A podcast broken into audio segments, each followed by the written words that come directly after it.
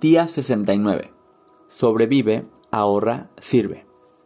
Cerca del principio del libro Dar para recibir, los lectores son presentados con Rachel, una mujer joven que trabaja con Pinder y que tiene el talento para hacer una extraordinaria taza de café.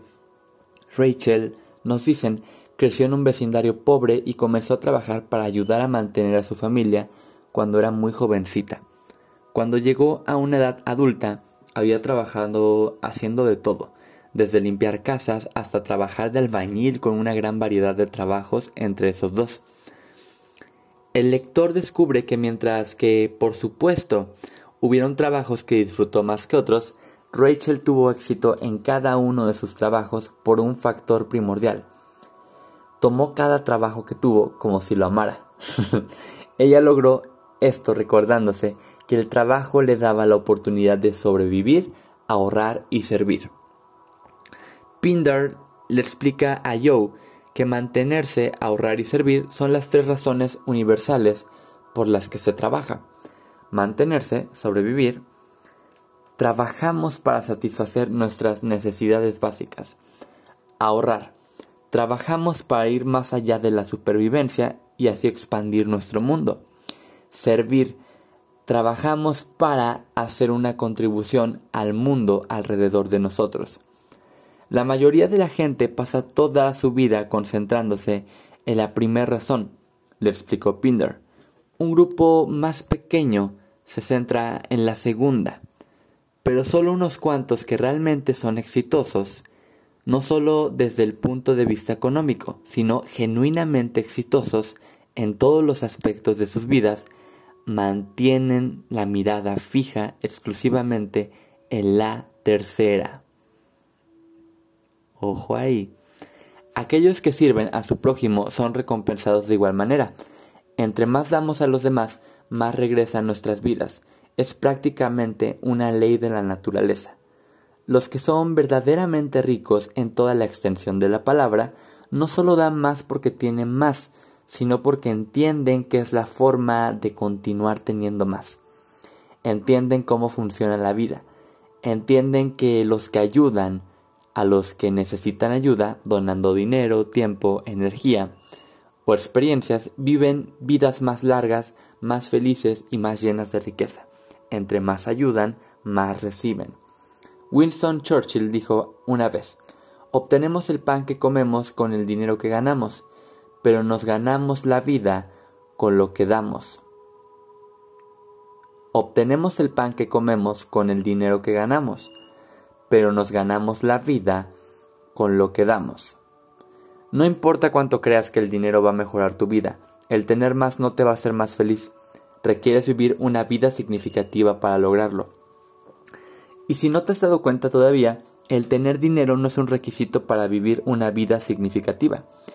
En la plática que dio en la ceremonia de graduación para los graduados de la Universidad Villanova en 1999, la escritora Anna Quindlen resaltó lo siguiente al recordar un encuentro que tuvo con un hombre que ella llegó a considerar como uno de, de sus más grandes maestros. He aquí una parte de lo que les dijo.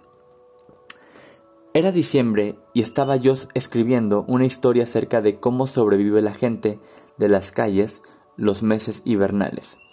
Él y yo sentamos en, nos sentamos en la orilla de los soportes de madera, colgando los pies por el lado, y me habló de lo que hacía, pidiendo limosna en el boulevard cuando las multitudes del verano habían desaparecido, durmiendo en una iglesia cuando las temperaturas bajaban más allá de cero grados, escondiéndose de la policía en medio de el pulpo y el ciclón, y de algunos otros juegos mecánicos. Pero me dijo que la mayor parte del tiempo se la pasaba en el malecón, de frente al agua, de la forma en la que estábamos sentados ahora, aun cuando hacía mucho frío y tenía que ponerse los periódicos después de leerlos. Y le pregunté por qué. ¿Por qué no iba a alguno de los refugios? ¿Por qué no se registraba en un hospital para desintoxicarse? Y solo miró hacia el océano y me dijo, mira esto, jovencita, mira esta vista.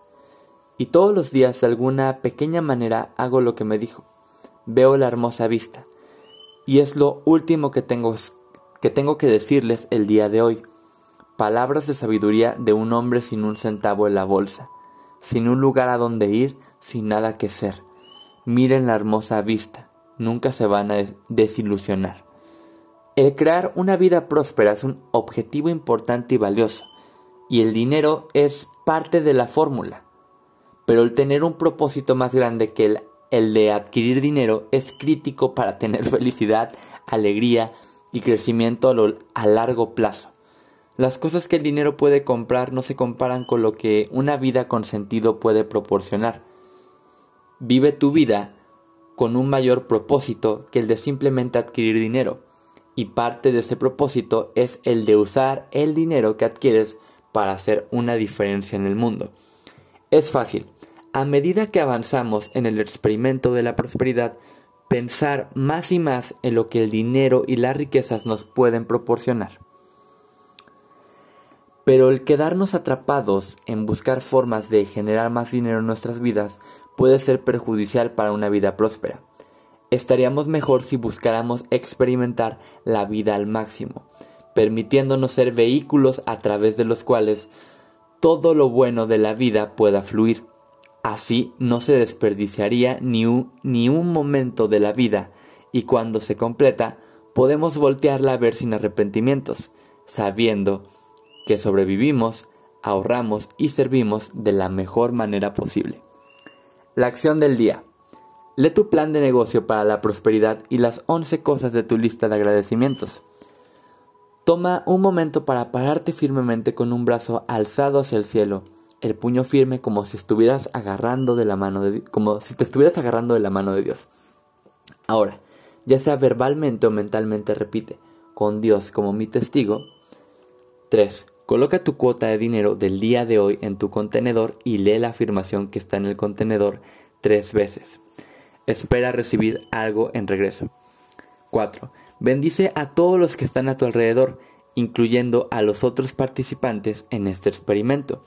Imagina cómo aquellos a quienes bendices prosperan y se rodean del bien. Entonces bendícete a ti mismo e imagina lo mismo. Puedes continuar bendiciendo a la persona o personas en tu lista de bendiciones. El pensamiento del día.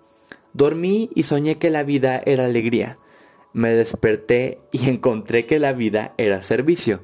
Actué y contemplé que el servicio era alegría. Ay, no mames. Perdón por la grosería, pero estuvo muy épico esto.